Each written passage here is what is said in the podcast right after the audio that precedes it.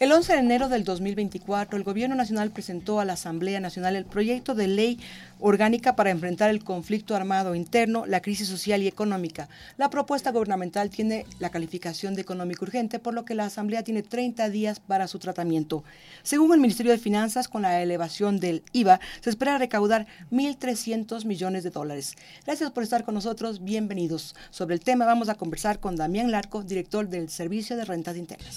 Si eres del callado de tus amigos porque no sabes de lo que están hablando, no dejes para mañana lo que puedes saber now. Empezamos.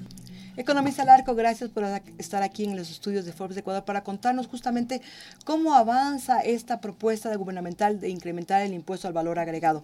Conocemos que usted el día miércoles estuvo en la Asamblea Nacional. ¿Cómo le fue? Excelente, nos fue. Eh, muchas gracias primeramente por la invitación. Y me gustaría, antes que nada, indicar que el presidente Daniel Noboa tuvo la firmeza, la convicción de declarar la guerra a estas bandas delictivas que han sumergido en el terror a los ecuatorianos. Y la guerra, como bien lo dijo el presidente, es cara y todos los ecuatorianos debemos contribuir a financiar esta decisión, eh, todos en base a nuestras posibilidades. Esta propuesta de incrementar el IVA en tres puntos, del 12 al 15%, le representaría al Estado recaudar aproximadamente 1.306 millones de dólares y esto le brindará liquidez de forma inmediata a la caja fiscal para solventar la crisis de inseguridad, la crisis social y la crisis económica. El Ministerio de Finanzas ha señalado que aproximadamente la guerra costaría 1.070 millones. ¿La diferencia en qué podría ser utilizado? Los cálculos preliminares es únicamente en Fuerzas Armadas. Esos mil, eh, mil, millones de dólares es Fuerzas Armadas. Adicionalmente, pues tenemos otros costos de la guerra que aún no han sido cuantificados. ¿Qué le dijeron en la Asamblea? En la Asamblea... ¿Hubo apertura, flexibilidad? ¿Cómo les fue? Hay muchos que están eh, conscientes de que eh, se necesita financiar esta guerra, Muchos buscan otras alternativas, sin embargo, el impuesto al valor agregado le genera liquidez inmediata al Estado y por eso es que es la propuesta que se ha eh, analizado y la que estamos proponiendo como gobierno. Generar liquidez inmediata significa desde cuándo se, se empezaría a sentir esa liquidez. ¿Marzo? ¿Abril? ¿Mayo? Ya, el impuesto de valor agregado es de recaudación mensual. De acuerdo al código tributario, entraría en vigencia eh, después, bueno, después de la publicación del registro oficial. Supongamos que se aprueba este mismo mes, entraría en vigencia en febrero. Si se aprueba en febrero, entraría en vigencia en marzo. Y el ingreso es inmediato a la, a la caja fiscal. ¿A qué productos se aplicaría? Eso es importante explicar. ¿Y qué medidas se adoptarían para afectar menos a los sectores vulnerables del Ecuador? Ok, muy buena pregunta. Eh, bueno, más bien deberíamos indicar a qué productos no aplica esta medida. El, impuesto al valor agregado eh, tiene tarifa 0% para el 73% de los productos de la canasta básica familiar. Estos bienes y servicios grabados con tarifa 0% permanecerán con tarifa 0% en, en, esta nueva medida. Y allí tenemos, eh, los indico, tenemos productos alimenticios como la leche, los huevos, el carne, los productos de la canasta básica familiar, azúcar, pan, sal, los medicamentos, el 100% de los medicamentos son grabados con tarifa 0% de IVA, los servicios básicos como el, agua y la luz, el transporte de pasajeros y la carga eh, a escala nacional, la salud humana y veterinaria también es tarifa 0%, la educación en todos sus niveles, el alquiler de las viviendas, los productos de higiene femenina y todos los productos eh, que están bajo el régimen RIMPE Negocios Populares. Entonces, todos estos bienes son grabados con tarifa 0% y hay una precisión que me gustaría hacer, es que mantener estos bienes grabados con tarifa 0% le representa al Estado dejar de recaudar aproximadamente 2.700 millones de dólares. Esto quiere decir que si el gobierno hubiese tomado otra posición, otra decisión de grabar el 100% de los bienes y servicios con tarifa 12%, podría recaudar 2.700 millones de dólares. este monto es superior a elevar la tarifa del 12 al 15%, que representa una recaudación de 1.300 millones de dólares. Sin embargo, esta decisión sí afectaría a los más pobres, a los, a los ciudadanos de menos recursos. ¿Por qué? porque la mayor cantidad de la población de menos recursos son los que consumen eh, bienes y servicios grabados con esta tarifa 0% de IVA. Con esta decisión del gobierno de mantener el IVA en cero para los sectores más vulnerables, significa que los afectados serían la clase media y media alta. Sí, la clase media y media alta son los más afectados por esta medida. ¿Cuánto cree que se va a recaudar diariamente por un incremento del IVA.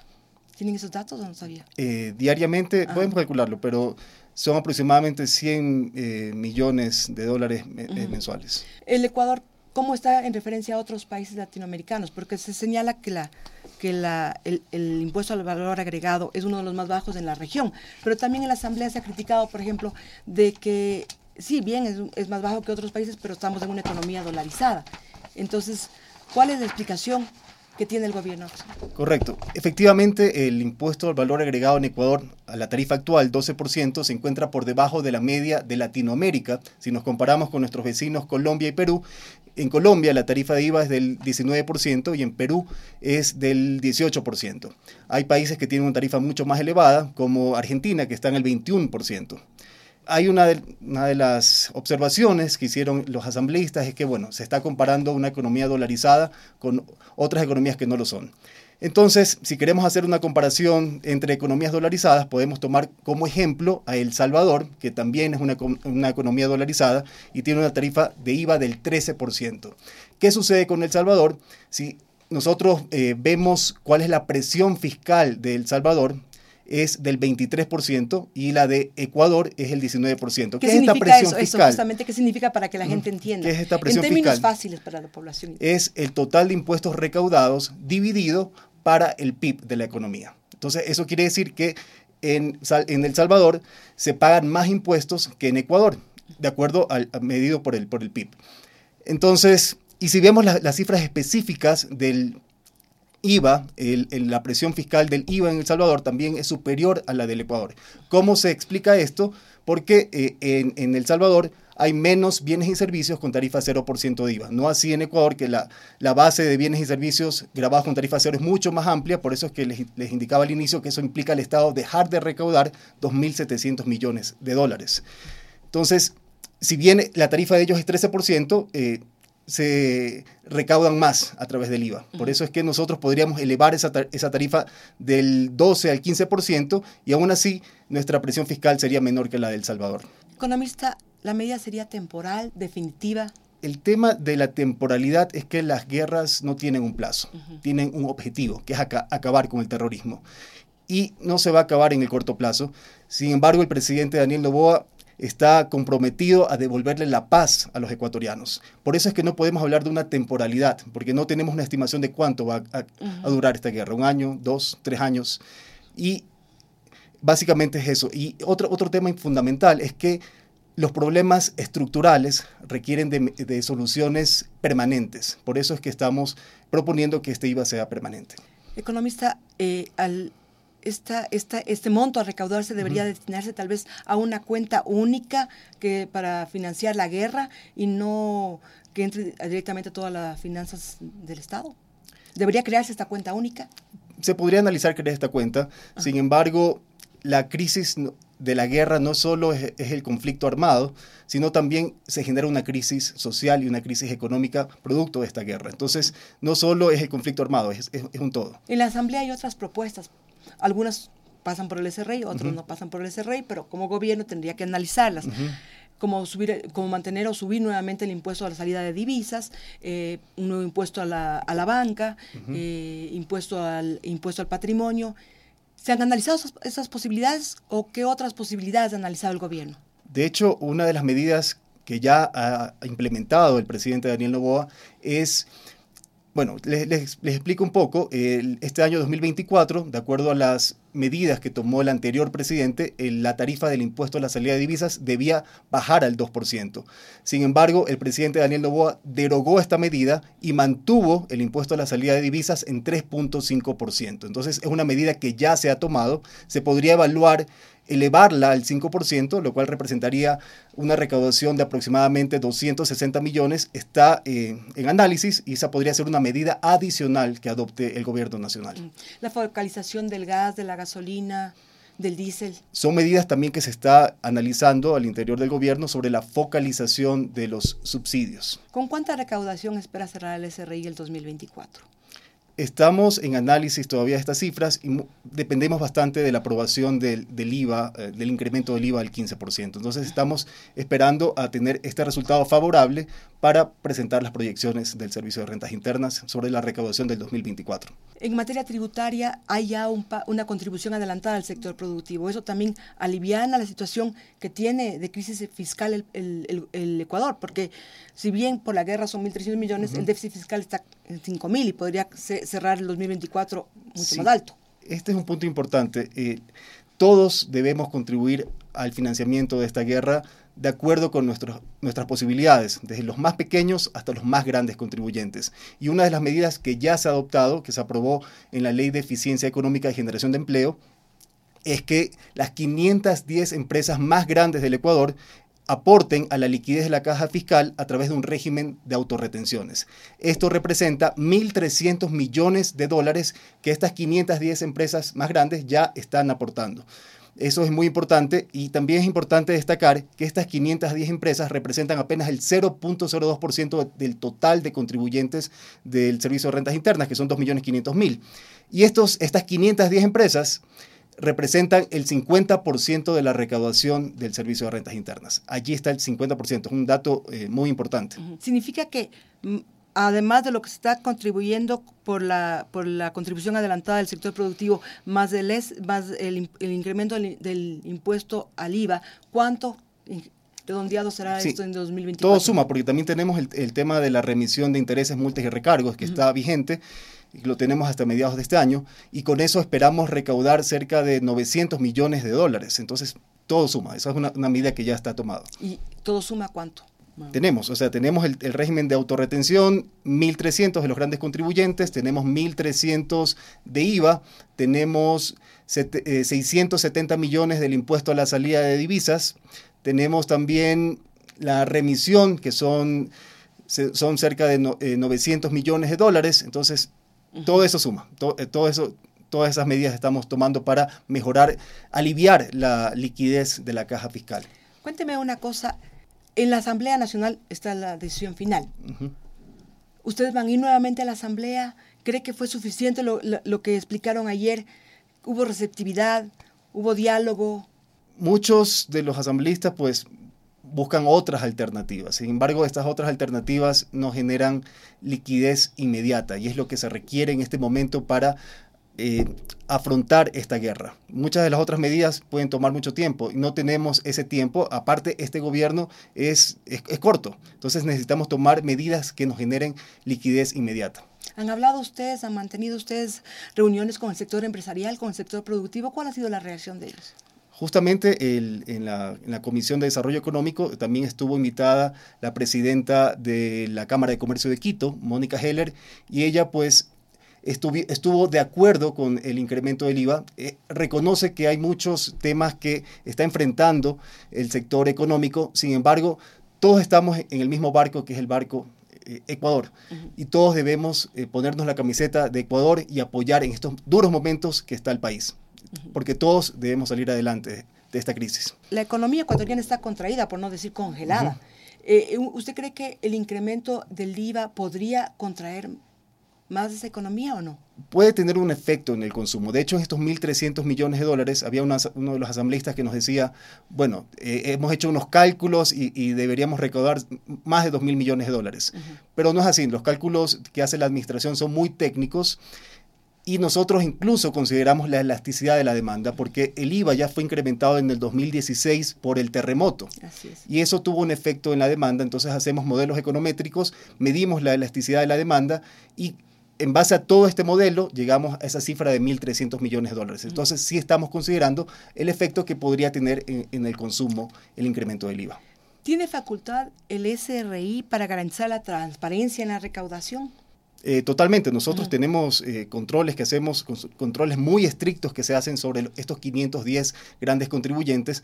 Tanto es así que por eso es que representan el 50% de la recaudación. ¿Y en el eh, IVA? por el resto de los contribuyentes ¿Y en, en la recaudación del impuesto al IVA? Los controles son en todos los impuestos internos. IVA, impuesto a la salida de divisas, impuesto a los consumos especiales, el impuesto a la renta. Entonces, es en todos los impuestos. Es importante aclarar también aquí eh, tenemos las, las cifras del 2023 de recaudación y el impuesto a la renta fue el que más creció con respecto al año anterior. Creció en un 9%. Que la gente está eh, dispuesta a pagar cada vez como la cultura de pagar impuestos. Y tiene mucho que ver también, ¿por qué? Porque nosotros en diciembre hicimos un plan con los grandes contribuyentes de que anticipen el impuesto a la renta. Entonces, por esa, ese anticipo del impuesto a la renta, estos grandes contribuyentes pagaron cerca de 200 millones de dólares y eso contribuyó a que el impuesto a la renta fue, sea el impuesto que más crezca en el año 2023. Entonces, todos, eh, todos estamos poniendo el hombro para sacar el país adelante. El Ecuador, en el Ecuador está creciendo ya una, una política de pagar impuestos en la sociedad sobre todo hay una cultura en, los grandes contribuyentes. De hecho, tanto es así que los grandes contribuyentes tienen un plan que se llama plan de cumplimiento cooperativo. En base a este plan, lo que se busca es darle eh, a estos contribuyentes, pues, como ya, ya, ya hay tanto control, ellos ya lo pagan hasta voluntariamente. Por eso es que sin, sin este plan de cumplimiento cooperativo no hubiese sido posible, por ejemplo, que estos grandes contribuyentes anticipen estos 200 millones de dólares en diciembre. Eso no se había visto nunca antes, eso se lo ve ahora porque el empresariado tiene confianza en este nuevo gobierno y anticipan los impuestos voluntariamente y no coercitivamente como eh, generalmente se lo, se lo aplica. ¿no? ¿Cuál es la ruta a seguir en el, servicio de rentas internas? Nosotros, nuestro plan es, bueno, los planes estrictos en los grandes contribuyentes está funcionando de allí tenemos mucha informalidad. Vamos a atacar la informalidad, tenemos que incrementar la base de contribuyentes. Hay, muchos, hay mucha informalidad, hay mucho flujo ilícito también. De hecho, hemos hecho un convenio entre la UAFE, el Ministerio del Interior, el Ministerio de Gobierno y el SRI, justamente para detectar estos delitos financieros. Y bueno, eh, eso va a tener unos resultados muy pronto sabe la, a corto plazo, digamos. Estamos trabajando en eso. Así que habrán señales, como dijo la ministra de Gobierno.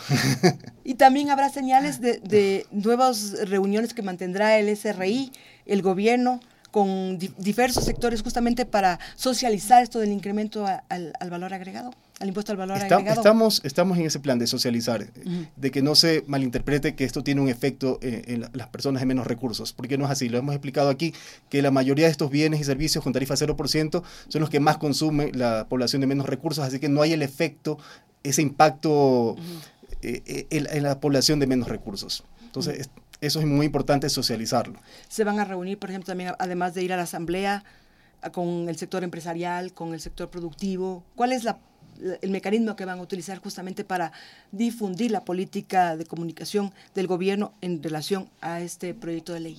Sí, o sea, todo el gobierno, todas las, las diferentes carteras del gobierno están ah, socializando esta medida porque es vemos que es, la única en, este, en estos momentos que nos puede generar la liquidez inmediata. Así que estamos todas las carteras de, Estado pues socializando esta iniciativa, esta propuesta del gobierno. ¿Usted va a ir nuevamente a la Asamblea o, no cree que... Nosotros vamos a ir siempre que nos requieran. Vamos a estar allí. ¿De qué otra manera va a continuar el SRI raspando la olla para conseguir recursos para el país que necesita más de 5 mil millones? Por ahora, con estas medidas, eh, estamos, eh, creo que podemos solventar la crisis de la caja fiscal eh, en el contexto actual. Más adelante, pues tendremos que evaluarlo. Por ejemplo, ¿usted cree que es posible en, las actuales circunstancias una focalización de los combustibles, una focalización de la bombona de gas, sin que eso pueda generar una reacción política contraria? Bueno, siempre se ha hablado de la focalización de los subsidios. Yo creo que es el momento oportuno de analizar esta propuesta más en detalle, siempre eh, con el objetivo de no afectar a los más pobres. Entonces, ese es el objetivo incluso que tenemos con el, incremento del IVA. en, el, en cuanto al incremento del IVA y el, eh, por parte del SRI, usted tiene la facultad de controlar o, ver, o ver que justamente se cumpla el pago de este impuesto. En ¿Cómo controlar la especulación de los precios? Del impuesto al valor agregado. Claro, sube el IVA, la gente sube todos los precios. sí, ese es un control eh, no solo del SRI, también está eh, el ministerio, lo del Ministerio de, Inclusión Económica Social, eh, la SENAE también debe hacer sus verificaciones, en la importación también tenemos el IVA. Entonces es un esfuerzo en conjunto de varias instituciones del Estado para que no exista este, este abuso que suelen hacer ciertos comerciantes, sobre todo los informales ha evaluado el impacto que tendría en la actividad económica y en el consumo justamente el incremento del IVA? Sí, esperamos que este sea mínimo, eh, pero como les decía, ya en esta cifra de 1.300 hemos eh, considerado el efecto que podría tener este incremento del IVA en la demanda. Por eso es que hemos calculado esta cifra, digamos que conservadora, de 1.300 millones de dólares. Podría ser más. ¿Por qué? Porque aparte en la ley de eficiencia económica y generación de empleo se han otorgado múltiples beneficios para la contratación de empleo joven, para eh, la contratación de empleados de la construcción, el sector agropecuario.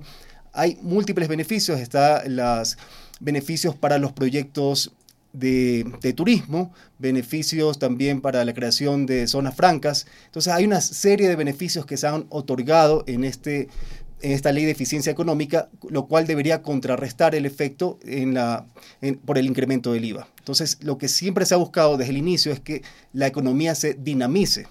Por eso también hay beneficios para el sector de la construcción, porque es uno de los sectores que más dinamiza la, economía. Entonces, esperamos que estas propuestas, estos incentivos tributarios, pues tengan ese efecto y no haya finalmente un efecto en el consumo. Algo que vale rescatar y resaltar, la verdad es que se va a mantener la tarifa cero en los productos de bienes y servicios más importantes. Eso, eso es muy importante. Por esa medida no la, no la podemos tocar porque eso es lo que permite que el impuesto al valor agregado se convierta en progresivo, porque no estamos eh, afectando a, la, población de menos recursos. El impacto es mínimo en la población de menos recursos. ¿Qué pasa si la Asamblea se pronuncia en contra del incremento del IVA? ¿Han pensado en esa posibilidad? Eh, no, estamos en este momento, eh, esperamos que, que, todos los asambleístas pues sean responsables con el país y aprueben esta medida. Entonces, creo que hacia allá estamos, no hemos buscado otras, otras alternativas, creemos que ellos finalmente van a ser conscientes de la realidad que está viviendo el Estado. De hecho, yo creo que todos los asambleístas están conscientes de que se requieren los, recursos, tal vez no están de acuerdo con la propuesta, pero esta es la única propuesta que nos genera liquidez inmediata. Así que eh, todos los asambleístas deberían ser responsables con, con el país y hacia allá estamos apostando la, la salida de esta crisis. Muchísimas gracias por haber estado aquí este día en Force Ecuador, contarnos cómo está la negociación para del proyecto de ley enviado por el Ejecutivo para el incremento del IVA. El proyecto está en manos de la Comisión de Desarrollo Económico. Han pasado ocho días, le faltan 22 días a la Asamblea para pronunciarse, porque es un proyecto económico urgente que tiene un plazo de 30 días. Y bueno, nos estaremos expectantes de cuál es el resultado final. Muchísimas gracias por la invitación. Ha sido el director del Servicio de Rentas Internas, Damián Larco, quien ha estado hoy aquí en Forbes Ecuador. Gracias. Ahora ya sabes de lo que todos están hablando. Esto fue Forbes Now, en el podcast de Forbes Ecuador.